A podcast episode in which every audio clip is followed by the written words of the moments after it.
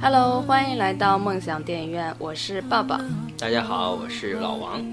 老王是我们以前做客过一次讲金庸类片子的一个嘉宾，是不是？对的，好久没再来录节目了。对，然后我们这一次呢，也是很早就开始约了，然后正好是因为最近看到呃有一部神作，刷爆了朋友圈。叫《釜山行》，然后我们觉得，嗯，这部片子还蛮有话题性的，可以值得讨论一下，所以我们这一次呢就约出来，呃，聊一下关于因《釜山行》而引起的，呃，一系列的韩国灾难片，呃，刷爆朋友圈的这一个现象吧。嗯，你是在刷爆朋友圈之后再看的《釜山行》吗？我是很意外的，我其实就是每天我不停的会在刷这种可以下载的电影，嗯，然后呢，有一天我就，而且我对韩国片一直都比较关注，基本上所有新的韩国片我都会去看，哎，那倒挺神奇的嘛。对，韩国片韩国片现在比较吸引我，然后有一天我就突然看到有一个《釜山行》，然后我就把它下载了，但其实一直也没看。就是你之前是知道这是丧尸片吗？我知道这是丧尸片，然后但是我下载在硬盘里，我也没有看，因为可能有其他事情啊或者其他电影我在看，然后知道刷爆朋友圈了之后，我才去看的。啊，我其实呢是也是一开始就知道这个片子，但是也是一直没有看，因为呃今年的戛纳好像是啊，呃一共有三部韩国的电影在那边。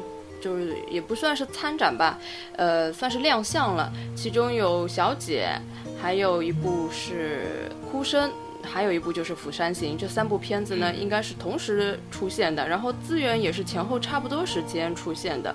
但实际上呢，呃，在电影节的时候，《釜山行》也并没有，大家没有对它有特别大的期待，没有想到它反而是在就是在中国，在我们的微博跟朋友圈里面被刷爆了，这也是令我感到特别意外的。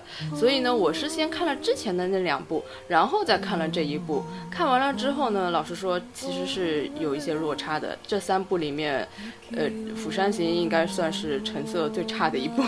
所以你今天是来吐槽《釜山行》吗？呃，是算是吧，因为实在是看到太多人把他那个说是什么神作呀，讲的有点太过了。我觉得，虽然说它是一部呃类型片里面还算是做的非常成熟的一部片子，但是真的不至于是一部神作了。现在按照个人感觉，按照韩国的这个拍这种商业片的这种，它是有套路的，嗯，就是喜剧，然后再加上一点这种亲情，一点温情，然后呢，就是堆砌出来这么一部片子。对，个人感觉就是说，嗯，因为自己看韩国片看的很多，嗯，就是之前有一些真正的韩国这种能打动人心的这种片子，其实很多，所以看了《釜山行》之后。说实话，也内心略微有一点点失望，所以我们今天两个人都是来吐槽的嘛。我们也看到人家的优点嘛。嗯，哎，那我之前说的那个《哭声》跟《小姐》这两部，你有没有看过？这两部倒没有看，是什么类型呢？呃，这两部类型都非常不一样。呃，《哭声》其实也是有一点点神神鬼鬼的，但是它是一个就是一句话概括，就是呃，猜猜谁是鬼。它是那个你要把它归类的话，实际上是一部悬疑类的片子，就是你你看的过程中，你一直在想，这到底是不是鬼片？对，这到底是不是鬼片？那到最后呢？实际上是什么？是其实是有点类似于像宗教片一样。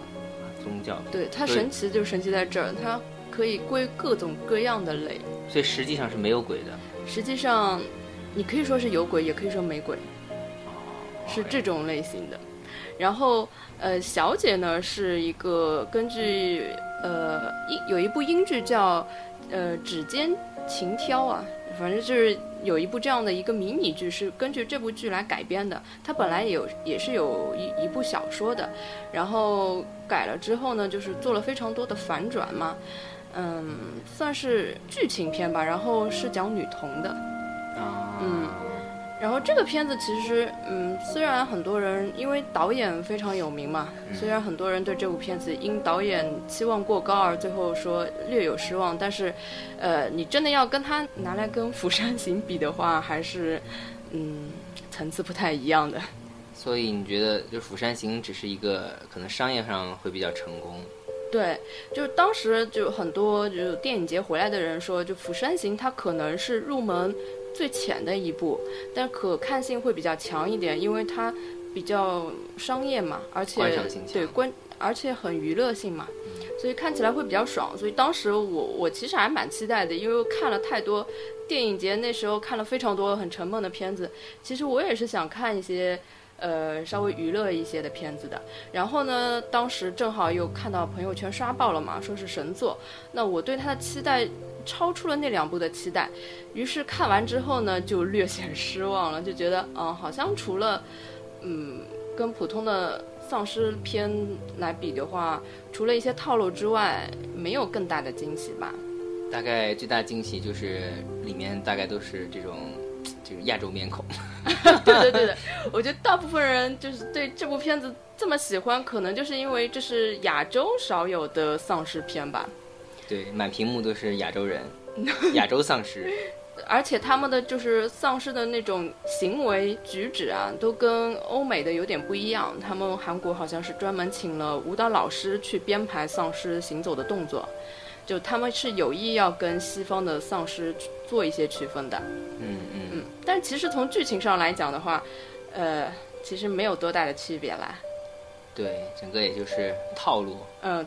看完之后的第一感觉就是套路太深了，然后还有很多呃观众说看完之后泪奔的点啊，我看完之后个人是没什么感觉的。是啊，我搞不懂为什么朋友圈里面会有人说从头哭到尾。哇，还从头哭到尾啊？很奇怪啊，我觉得哭的点好像也不是很多。就很多人说的一个最感动的点就是片尾嘛，就是父亲被咬了之后，呃，为了不不牵扯到女儿，然后自己就自杀了。可能这个点是大部分人都比较感动的吧。但是我看这个点的时候是。无动于衷的。我看这个点时候，我特别急，我就是我就心里想，你怎么还不跳啊？快点跳，因为这是应该的，你知道，作为一个父亲肯定会去马上跳的。我就担心他万一没跳下去怎么办？对就是还没有跳就已经尸变了，然后就来不及了。对。但是，呃，我为什么无动于衷的感觉，就是因为他这前面的这条父女线，我一直觉得他铺的并不是特别好。就是一开始他们俩其实没什么互动的。这这个影片的一开始就是一对交流很少的父女，然后其实彼此对彼此的那个了解也非常少，去什么家长会都没有去啊，这之类的。过生日送了两次一样的礼物。对，就好像大家彼此都。不是特别了解的，然后到了车子上，其实他们两个的互动也非常少。这个小女孩一直是跟着那个孕妇在一起的，然后也没有表现出来他们两个特别深厚的情感。所以最后到了最后，这个情感要应该要上升到那个爆发点的地方，我反而就觉得。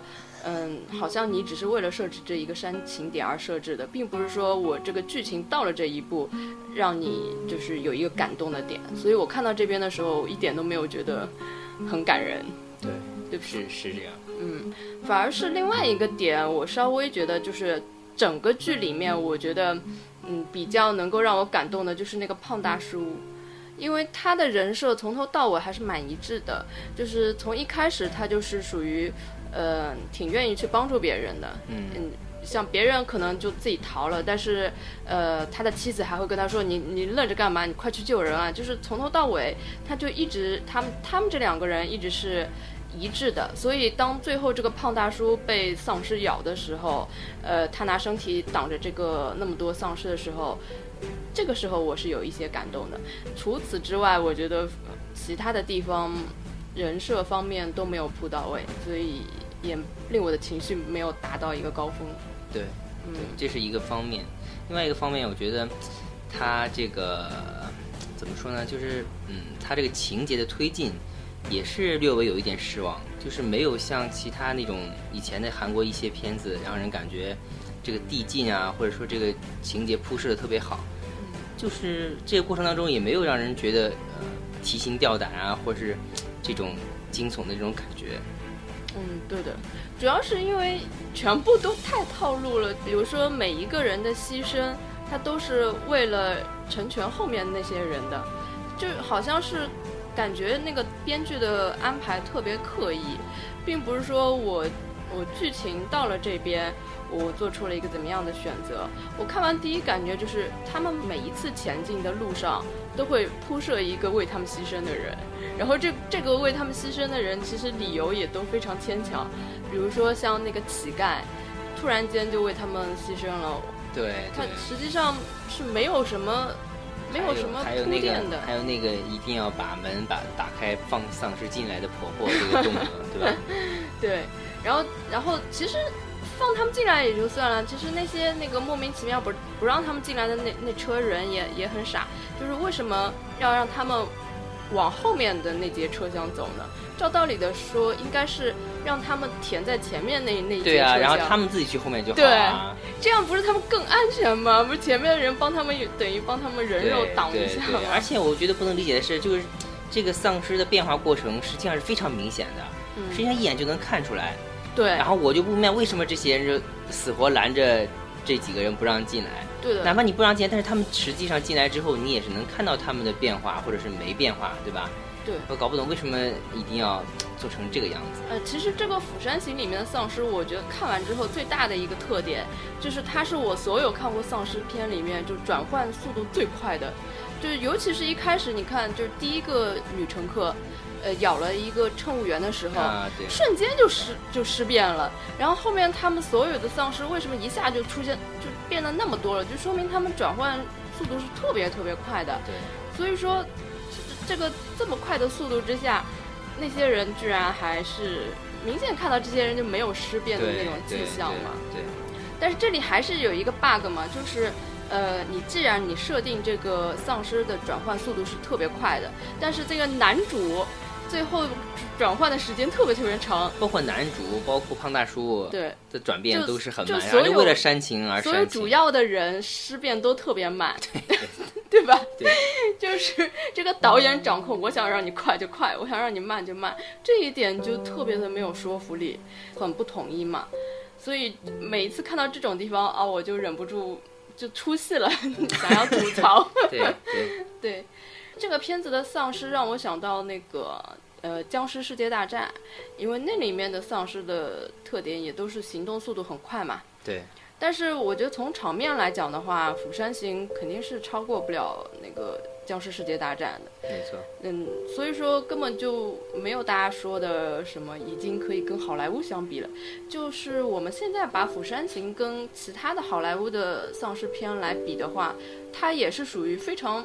普通的一个位置处在，对，觉得不管是从情节的设定上，然后从剧情的铺设上，包括从这个场面的这个嗯拍摄上，都跟好莱坞的这个大片还是有一定差距。对，就跟好的那些拍的好的丧尸片差距还是挺大的。然后，但是呢，你跟那些 B 级片、血浆片来比的话呢，稍微好一点点，只能说是处于处在好莱坞丧尸片这种。呃，比较普通的一个地位吧，我觉得客观来讲应该是这样，因为我们节目里面以前录过一期，专门是讲丧尸片的，嗯嗯，叫一一大波丧尸正在靠近啊，大家有兴趣也可以去听一听，我们分析了世界上各种各样类型的丧尸，对，嗯，韩国的这个丧尸也也也算是他们自己嗯发明了一些特性吧，就是。呃，好像视力特别差，就对那个光的，如果光暗一点，他们就看不见了，只能靠听力。对对，而且他他基本上应该是没听力，然后他就是说，呃，哪怕只要挡住，他的嗅觉也没有，对吧？只要把东西遮挡，然后他们也就丧失这个移动能力，丧失这个就追寻目标的能力。嗯，但其实这个你如果要仔细仔细去。追究 这个片子，如果是影迷的话，就随便说说啊。你真的要仔细追究的话，嗯，是有很多很多的 bug 的，因为它本来的设定是在没有光的地方是看不见的嘛。但是有好几个好几个场景，就是呃，主角从这个从车子上，不是他们有一次从车子上下来嘛，然后再从车子上上去的时候，有一个镜头是那个孕妇拉着那个小女孩冲上那个列车的时候，他们一上车往列车的两边一看，两边全部都是丧尸。这个时候是天大亮的时候，对，而且他们跳上车那么大的动静，然后也没有一个丧尸反应过来，对对，就不统一嘛，就就完全是导演。想要你怎么样就怎么样嘛。对。然后后来突然间把那个乞丐又拉上来了，然后再往那个厕所去躲，然后丧尸才，就是他们躲进了厕所以后，丧尸才冲过来，这也未免太刻意了。对，就是有点太刻意。所以就是这个片子，如果你们去看第二遍的话，可能就会觉得有点不如你们第一次看那么多惊喜了。对，但是估计。反正我是没有兴趣再看第二遍了。对，虽然我也没有兴趣看了，但是我就仔细的想了一想，bug 还蛮多的。对，嗯，那这个片子除了吐槽之外，你觉得有没有什么亮点呢？亮点，我觉得最大亮点就是开创了这个亚洲丧尸片的这个先河。嗯，确实是啊，就虽然以前香港也拍过一些丧尸片。但都是特别小规模的小场面的，像这个《釜山行》已经算是，呃，场面还算是可以的了。对，起码能看到几百只僵尸从一起扑过来的这种场面，对吧？对的，对的。其实我也想吐槽，就是很多僵尸不是拉着那个火车嘛，嗯，然后一开始只有几只的时候。那两个主角就盯着他们看，什么也不做。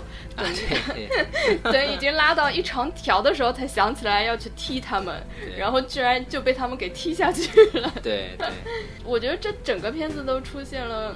各种各样这种嗯哭笑不得的场景吧，就是可能可能感觉会是是这种编剧先想到了这么一个事儿，然后呢就不停的用后面的情节来圆前面的这个想法。嗯，是的，他可能是先设置好了我要这个场景，然后再去把它想办法去连上去。对，比如说我设定了它就是一个这种小空间的这种在火车上这么一个一方式，这样一个方式，那你想你要在火车这么狭窄的地方通过。这个那么多僵尸聚集的车厢，嗯，那就只能设定他们在黑的地方看不见，对吧？嗯，对。还有一个我必须要吐槽的就是这其中的一个。现在说亮点了，你又开始吐槽了。哎呦，我实在是 忍不住了，太多吐槽点了。想着想着又想起来吐槽的地方。那你说？就这一点一定要说，因为是我看完电影之后，我第一个想吐槽的就是，呃，最后存活下来的两个人，一个是孕妇，一个是小女孩，对吧？那个孕妇她居然能从头到尾比正常人跑得还要快，也完全没有身体不适。我本来以为到最后可能会流产啊，或者是。呃，诞下新生儿这样子的，也也可以有一个象征意义。但是最后他其实就是完全一点都没有事儿，然后就走出去了。对，而且还拖着一个另外一个小孩飞奔。对，尤其是你看他们跑出去追火车的那一段，就一个孕妇带着一个小孩，然后后面成千上百的僵尸追都追不上他们，这简直跟刘翔一样了。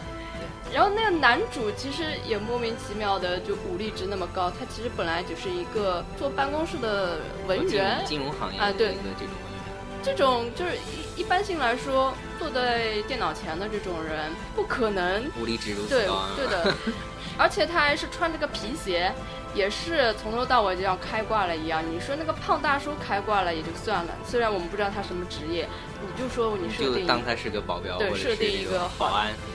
对，但是男主你已经说了非常清楚了，他是一天到晚在办公室里面打打电话那种的，居然武力值也那么，他们不是要像闯关一样吗？手上就包了两条裤，就从头就从头 PK 到那节车厢去。但是这个这个事情过了之后呢，好像那个胖大叔圈粉很多。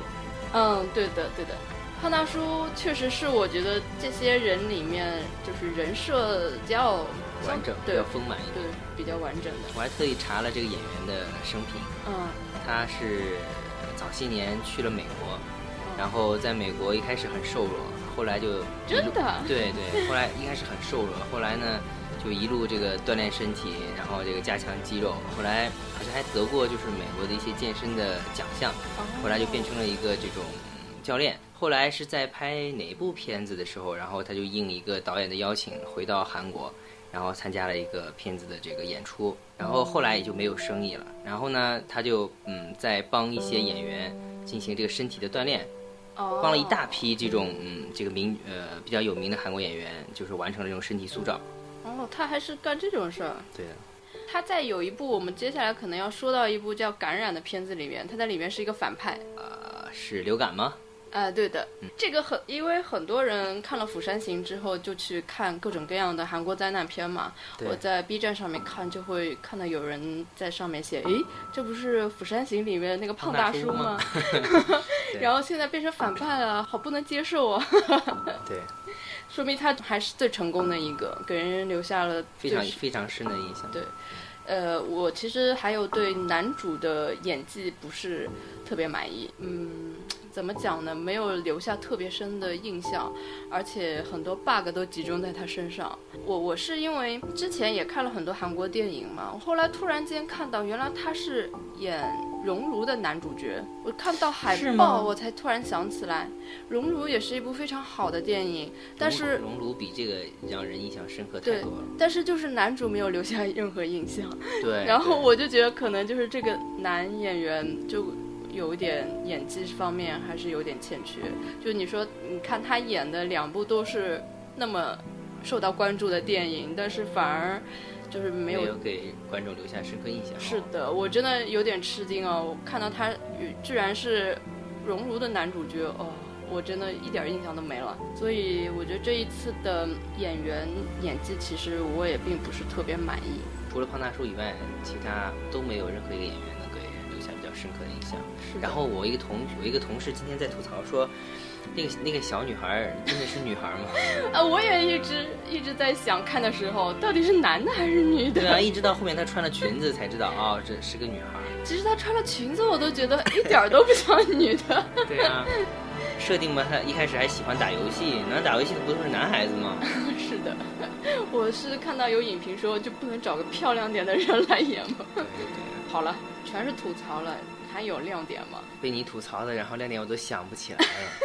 你呢？你觉得除了这个，除了开了先河之外，还有其他让人感觉眼前一亮的东西吗？我觉得它的亮点就是它的场面还算是亚洲电影里面比较大的，虽然不能跟同类型的不能跟《僵尸世界大战》这种来比，但是跟亚洲的其他的这种灾难片来比的话，还算是场面比较好，特效方面。嗯，跟化妆方面还是不错的做的，其他的其实也没什么。就是在跟其他韩国韩国的这种灾难片做比对的时候，就会觉得这部片子实在是很普通。是的，好了，那我们聊一些其他的片子吧。嗯，因为《釜山行》火了之后嘛，网上就会有很多帖子推荐关于韩国的其他的一些灾难片。然后这些灾难片呢，我是之前看过一些，然后现在又补了一些啊。我发现如果要排名的话，《釜山行》可能算是非常靠后的。呃，如果去除一些比较冷门的，呃，或者是像《汉江怪物》这种已经十年前的片子了，就拿最近的几部来讲，嗯，最近。就是今年差不多也是暑期档上映的一部是个隧道，然后还有就是近几年呢有一部叫感染，然后就这三部来比的话，我觉得《釜山行》是排最后的。没错，嗯，隧道隧道给人的印象非常深刻。对我最最喜欢何正宇的这个演技真的是越来越纯熟。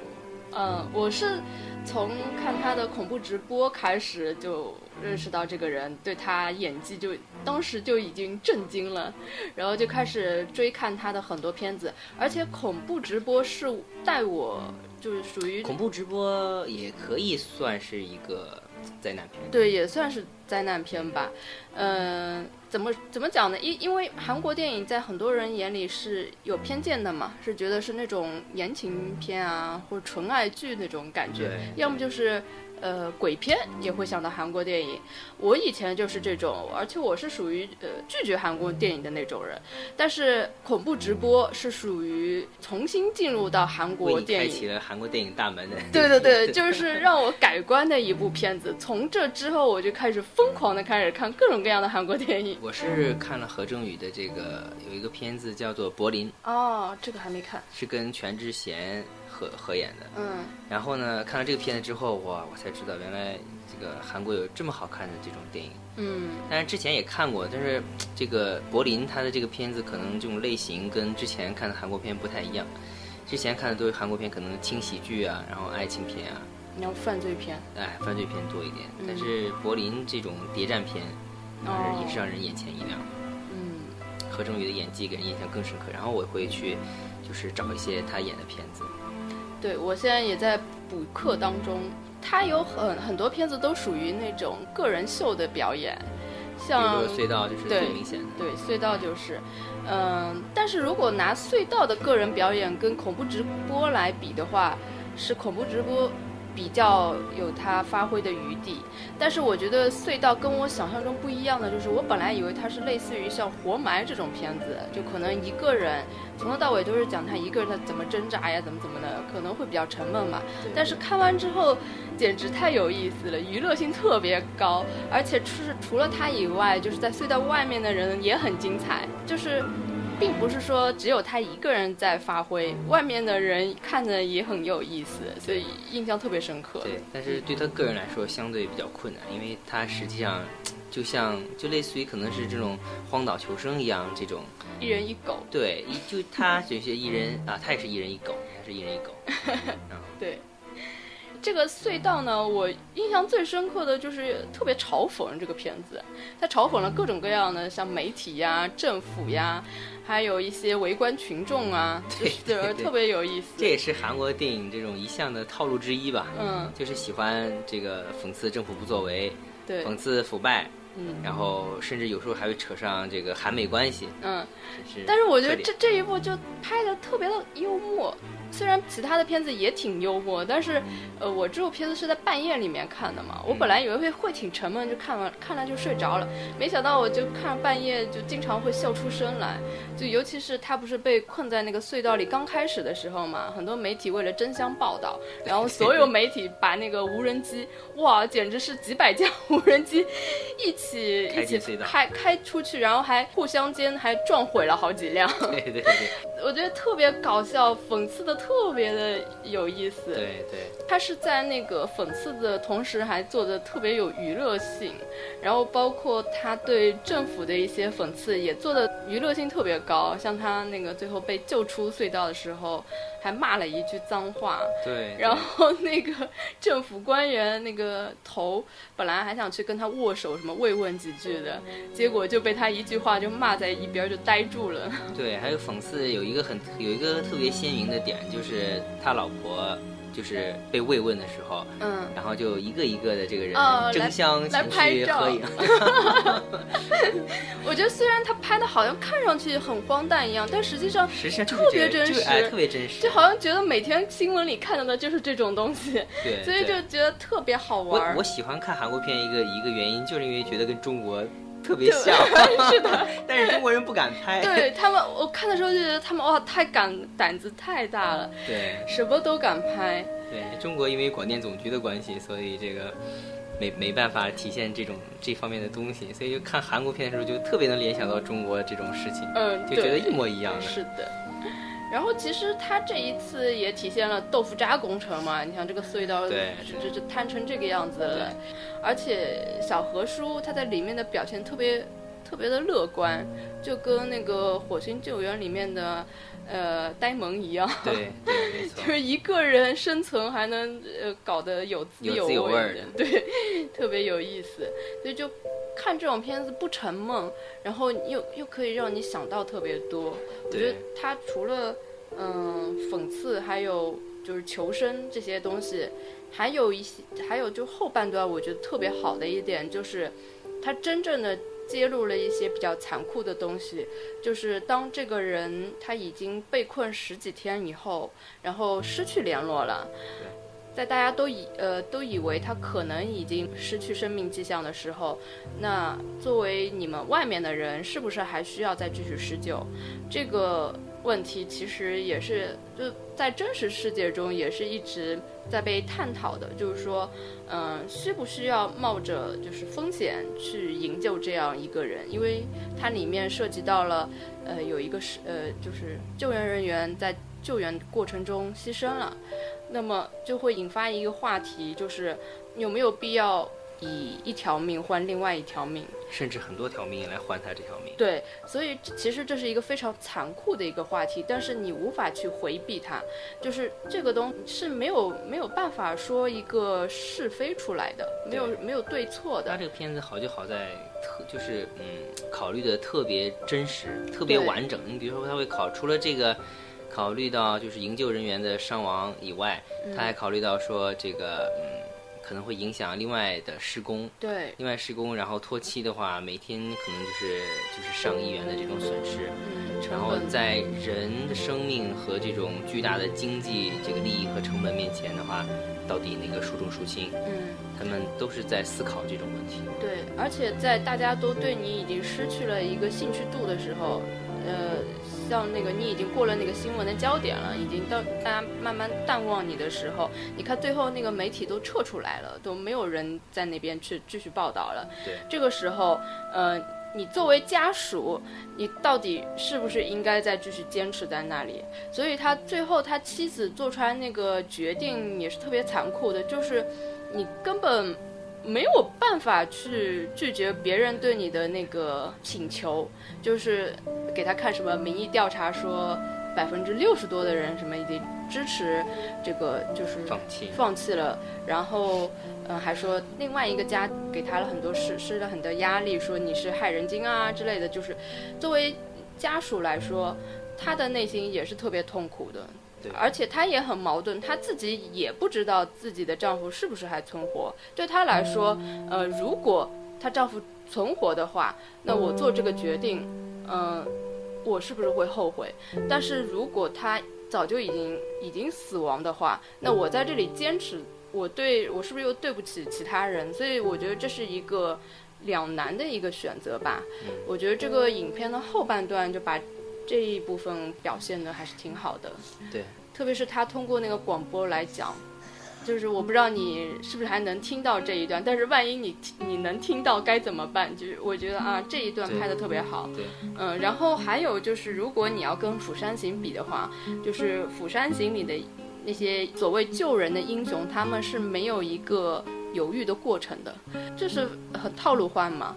对。但是在这个隧道里面，像小何叔他拿水给另外一个女孩子喝的时候，她是犹豫了很久，是是。要给她一瓶满的呢，还是只有半瓶？对然后本来是想给半瓶，后来想想好像心里又过意不去，然后再倒了一点儿出来。哎，她是先换了一满瓶，好像想拿，但是后来好像又觉得又又考虑到自己，对，所以她很挣扎的，然然后她又把它倒了一点点然后还。比了比，对，两瓶要是一样多哦，多，我觉得这个才是真正的 真实的真实的人性。对没有人是那么无私的，不什么都不考虑的。我觉得这个这个时候你肯定会有这样的举动的，而且就是在你挣扎之后能把这点水给别人，我依然觉得他挺伟大的。对，没错，因为你说不挣扎是特别不可能的一件事情，但是挣扎了之后还是做出了自己特别正、特别正确、特别人有人性的一种选择，对，是非常难得。我觉得比直接给水更让人感动。对，嗯没错，我觉得大部分情况其实，呃，很多人会会说我没有水的。作为那个女孩子来说，她也不知道你有没有水，对吧？对对对，这也是很正常的嘛。虽然一个挺小的举动，我觉得还是，呃，对她这个人物还是蛮有提升的。没错，嗯，而且小何叔演的特别棒。太棒了，真的太棒了。嗯这个片子我觉得有一个 bug，嗯，就活了那么久是吗？不不不，是那里为什么还会有信号？信号就是不是太好。是啊，但是他说是已经埋在地下一百多米，这个我这这个如果没有信号的话就，就没法演了。就没法演对，了。但是就觉得有信号也是一件挺挺不容易的事儿。是的，呃，不过这种 bug 对对于剧情跟人物来说没有什么太大的关系。对，嗯，呃那这一部是我觉得嗯，灾难片里面比较值得推荐的首推。对，近期的话首推。嗯，然后我们聊一下《感染》吧，呃，应该也算是近年的一部片子吧，前两年的。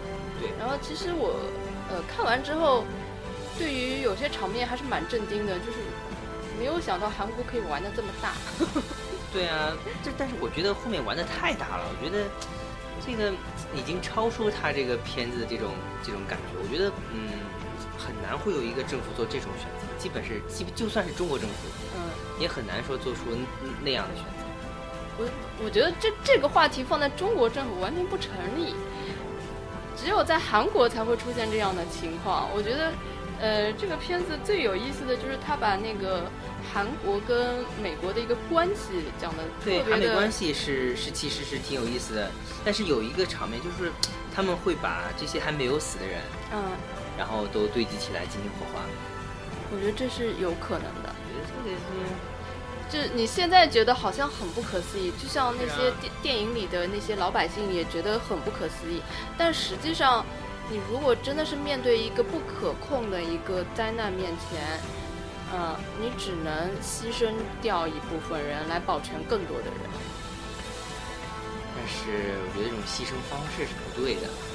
那当然是不对的。觉得我觉得就是嗯，就是不真实，会人给人感觉就是一般很少会有有人会做出这样的选择。像你像他的这种隔离，然后这这都是就觉得是很很正常的这种事情。但是你说。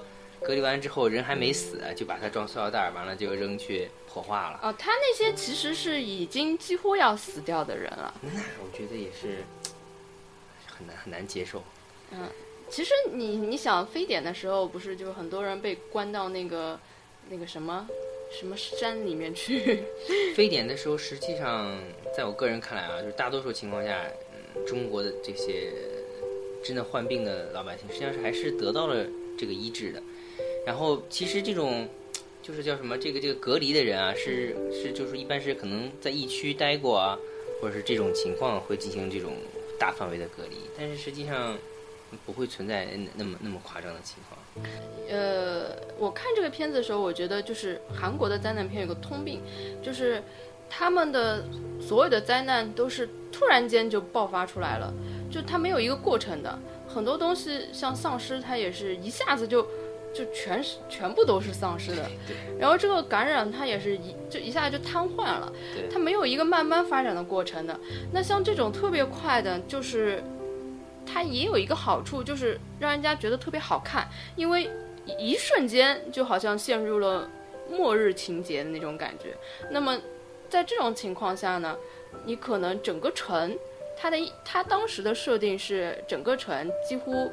都已经无法控制了，那么他们政府所做出来的决定就是我我就弃城，等于是弃城，保护这个城市之外的其他的所有城市的人。呃，我觉得作为一个高层的统治者来讲的话，他们这么考虑我是能够理解的。他是可以理解，但是 就是做出那种选择，我觉得他们就是好像这个影片在为了批判。而批判，没有你你你没有看到后来就是因为做出这个选择是不是美国做出的指导嘛？然后 就是美国人就特别强硬，对啊，美美国人恨不得替你把这些人消灭对对对，他还说你你你这个不仅仅是你你们韩国的问题，他要就是牵牵涉到全人类的事情了。万一他你们控制不住，你你们韩国政府没有能力。控制的话就要我们来出动了嘛，然后就你就看到一个区区的一个美国的将军，一个指导员也不知道什么的，就可以凌驾于韩国总统之上去指挥韩国的军队。我觉得啊，我看到的时候就觉得 内心不知道是一种什么感觉，就就在想，如果我是韩国人，我一定 吐血了吧，我要。这也是对。韩美关系的一种嘲讽吧。对，然后关键是他们自己拍出来，我觉得就是 特别的 觉得难以理解。呃，其实关于嗯韩美关系，在很多片子里也有，像我们刚刚说到的那个《汉江怪物》里面也有提到，但是没有这一部这么的赤裸裸。在汉江怪物里面，也是美国的一些专家呀、领导啊出来的指手画脚，说你们这个被感染了怎么怎么样的。对，就就好像韩国人就在面对这种事情完全没有话语权一样，全部都要听美国人在那边讲。然后这一这一次呢，几乎已经上升到了要威胁到那个 要要要拉开战争的那种地步了。就最后不是差点打起来吗？对，实际上就是派美国的飞机过来轰炸前，然后对。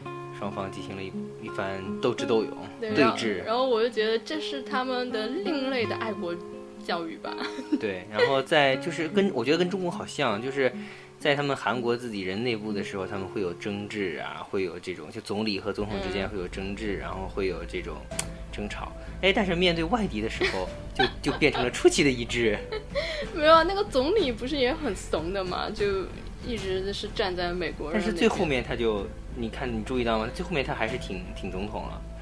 总统是总统啊，但是那个总理，对，就那个老头儿。但后来他后来还是挺总统了，就是在最后的时候，他还是就是支持总统，就是打击美国的这个这个情况。呃，但是已经到了最后的最后了。对。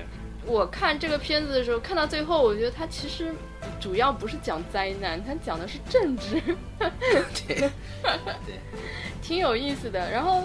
嗯，之前其实看的也也还可以，因为整个过程都很流畅。然后它作为类型片的话，嗯，已经非常成熟了。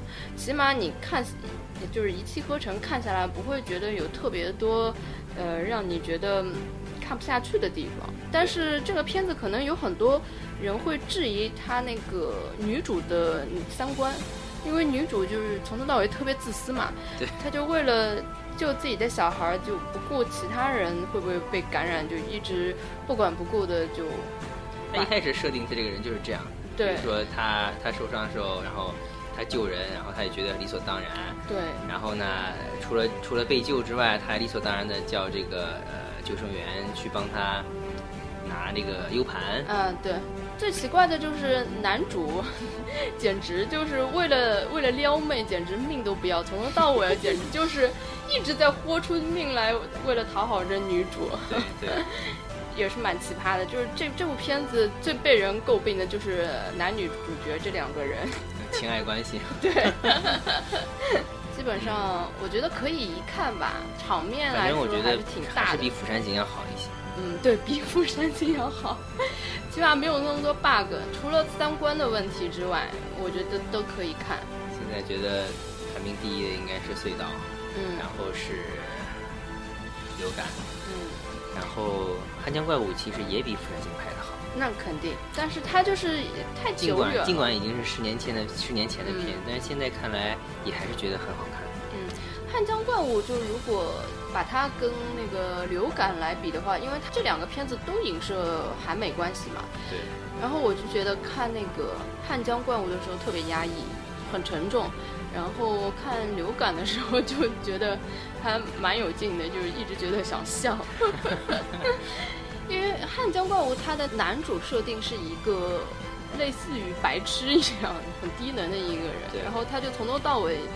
就一直在被戏耍，被政府戏耍，然后韩国政府戏耍完之后，又被美国政府戏耍，就觉得整个氛围还比较压抑。他其实也是感觉也是跟那个，就是也是在嘲讽他这个韩国的这种办事效率啊，对，然后韩国这种政府这种部门的不作为啊，对吧？也是也是在在嘲讽他。然后，然后也是说，其实我觉得朝美国也吵得很厉害，因为美国人就非常不负责任的说，你这个怪物身上是带有病菌的，然后要隔离这些接触过这些怪物的人。然后后来又发现，其实并并不是他们那个美国的那个什么将军，并不是因为病菌而死的，只是只是在那个手术过程中失败吓死的，吓死的。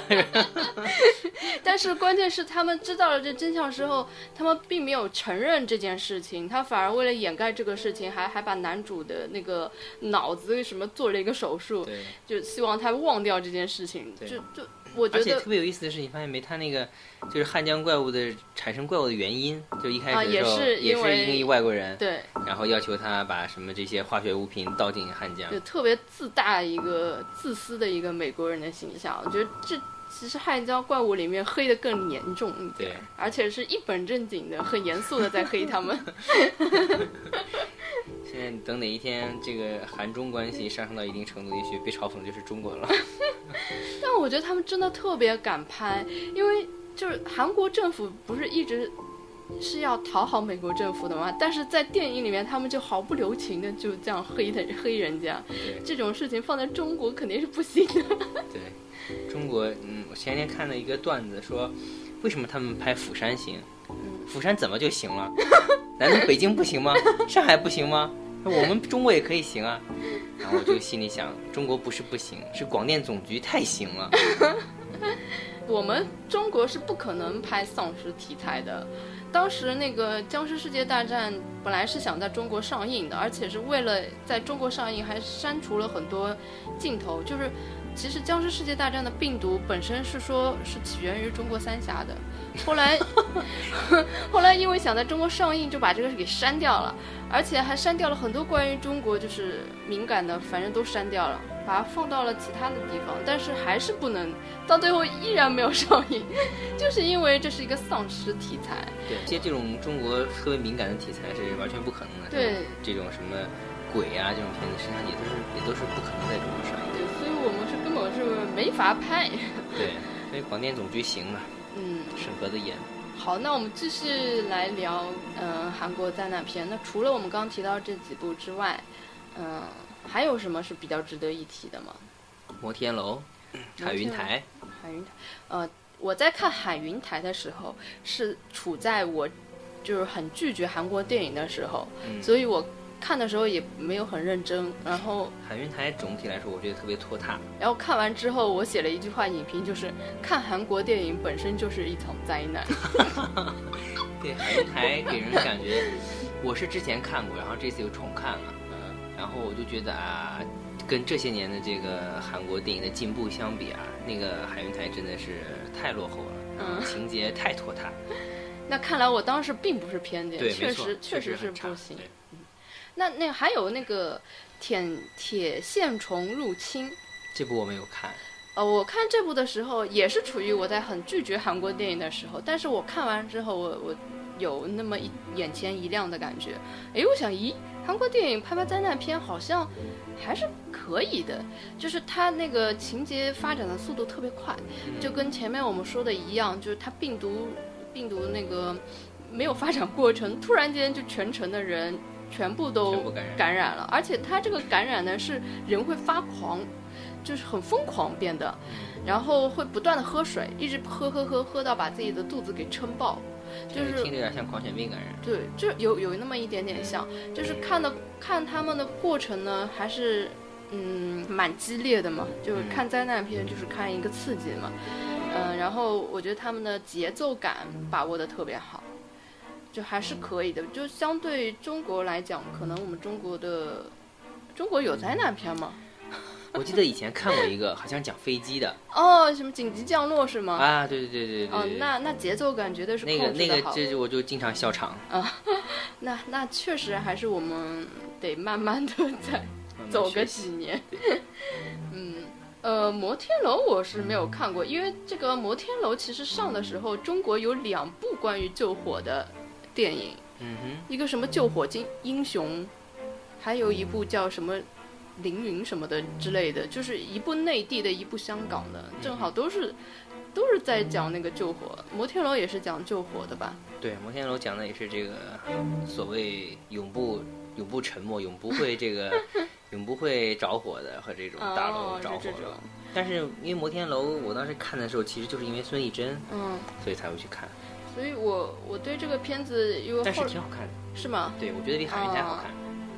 那应该是因为我看海云台觉得特别差，对，嗯，应该是还可以的，但是我觉得就没有必要，呃，因为现在是一股热潮嘛，没有必要为了这个大家都推荐的这个什么韩国灾难片你就去补，因为我看了，就是我们说的这些片单也都是大家参差不齐的，并不是说每一部都好看的，像有些就特别不值得推荐看，所以我觉得也没有必要。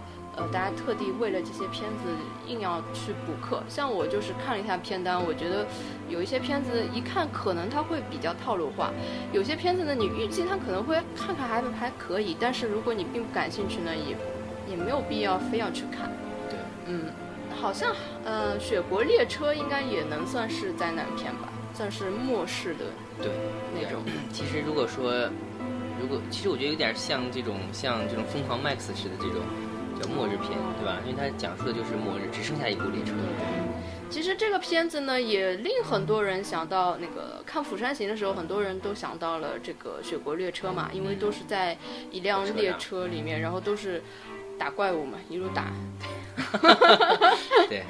但是《雪国列车》还是要比《釜山行》要档次高一点的。对。嗯，起码它涉及到了一些就是，呃，阶层上面的一些。一些矛盾嘛，它是底层人民向高层人民发起的一个反抗。对。但是最后看完是会让你想很多很多的。呃，我当年是在电影院看的嘛，我看完之后我就失眠了，我就回去想很多很多事情。因为它这个其实看上去是一部励志的片子，是就是底层人民反抗统治阶级嘛。嗯。但是他最后反抗到最后，发现的真相是这就是一个循环。对。就是不管是谁做统治阶级，结局还是一样的。而且你这是一个秩序，你必须维持这个秩序。你如果打破这个秩序的话，可能你这辆车的这个生存的这个情况就不能维持了。然后它就跟呃我们人类的世界是一样的，就如果你真的去打破了这个阶层的关系。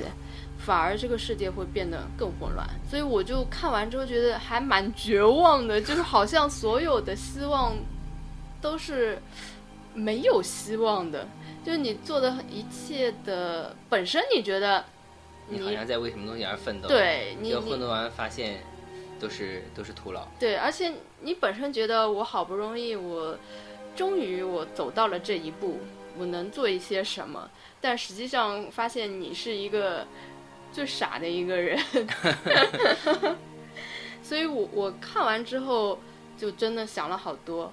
然后虽然这个《雪国列车》，因为当时很多人对它的期望特别高嘛，所以也会有一些期望上的落差。但是人家起码是有一些内涵的，是思考了很多东西的。像《釜山行》，它其实就是一部娱乐性很强的丧尸片，它没有更多的东西可以让你去解读。